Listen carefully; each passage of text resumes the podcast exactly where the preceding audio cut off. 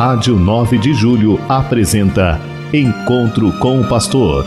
Na palavra do Arcebispo Metropolitano de São Paulo, Cardeal Odilo Pedro Scherer. Vós sois meu pastor, ó Senhor, nada me faltará se me conduzir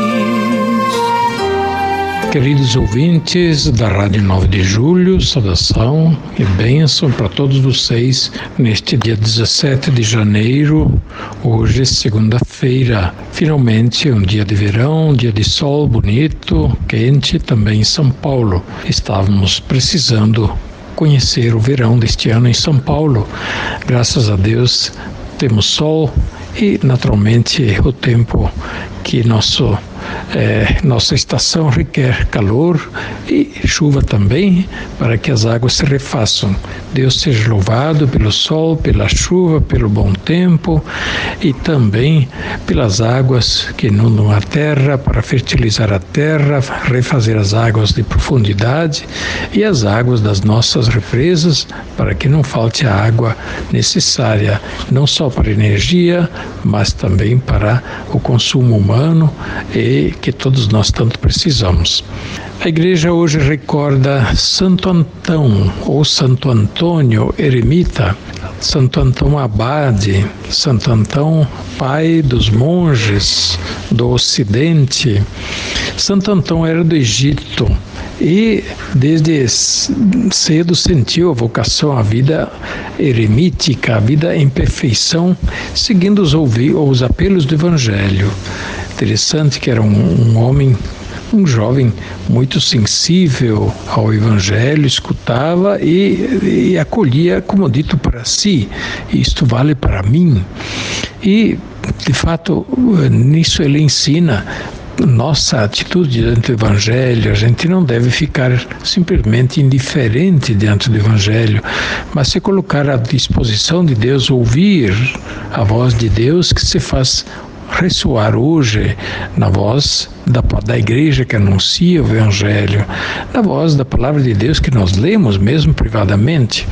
Por isso também a igreja recomenda que quando a gente vai ler o Evangelho, vai ler a Bíblia, quer privadamente, quer nas nossas reuniões ou em celebrações, que a gente se recolha em atitude religiosa, inclusive invocando o Espírito Santo, depois se colocando à disposição, fala Senhor, que teu servo escuta. E se Deus tem alguma palavra muito especial para nós, nós sentiremos isso dentro de nós ressoar de uma maneira toda especial. Santo Antão ouviu na igreja a palavra sobre a, a, a renúncia aos bens. Se queres ser perfeito, vai vender teus bens, dá tudo aos pobres, depois vem e segue, meterás um tesouro no céu. Ouviu essa palavra e disse: opa, é, é para mim, eu devo fazer isso pessoalmente. Outro dia ele voltou à igreja e escutou uma outra palavra: de que adianta alguém ganhar o mundo inteiro se vier a perder a sua vida? Mais uma vez, ele entendeu que Deus estava falando pessoalmente para ele. E depois ouviu novamente na igreja esta palavra: Buscai acima de tudo o reino de Deus e sua justiça, e tudo mais vos será dado por acréscimo. E aí ele entendeu que Deus estava falando para ele tomar uma atitude na sua vida e ele o fez.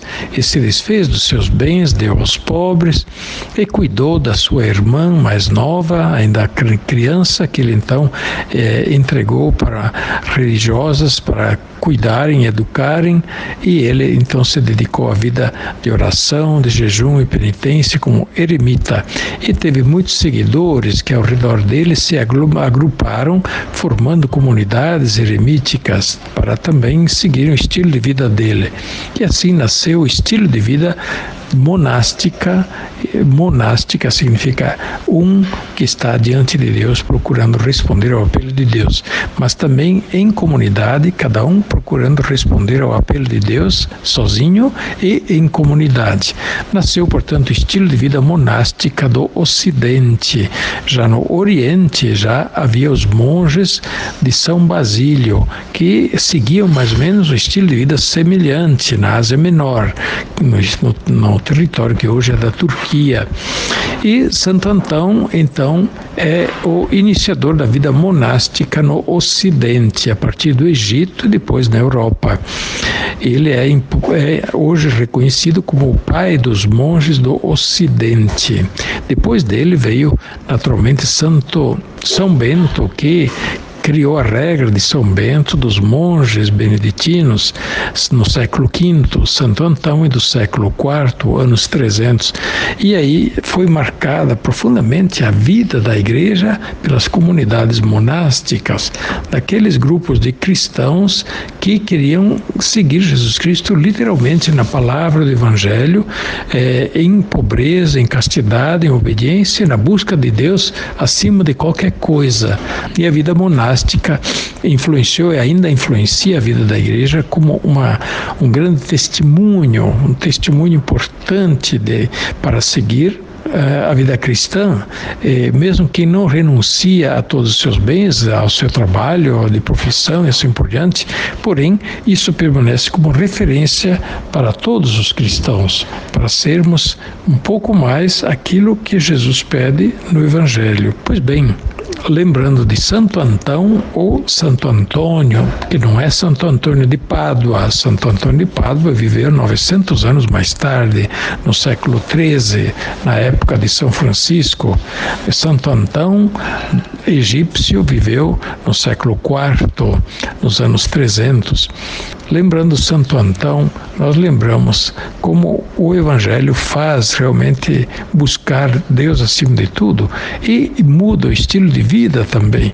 E isso não faz com que as pessoas fiquem alheias ao mundo, mas tenham uma valorização diferente do mundo. O mundo não buscado como um bem absoluto, mas um bem que faz bem, mas que não desvia da busca do bem maior, que é Deus.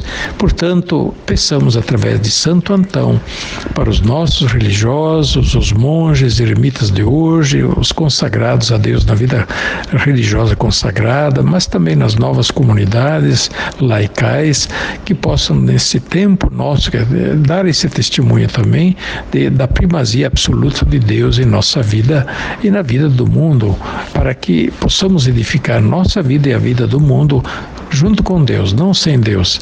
E junto com Deus, nós edificaremos um mundo melhor, um mundo mais fraterno, mais justo, mais respeitoso. Que Deus abençoe a todos, especialmente os doentes, todos aqueles que precisam da nossa oração.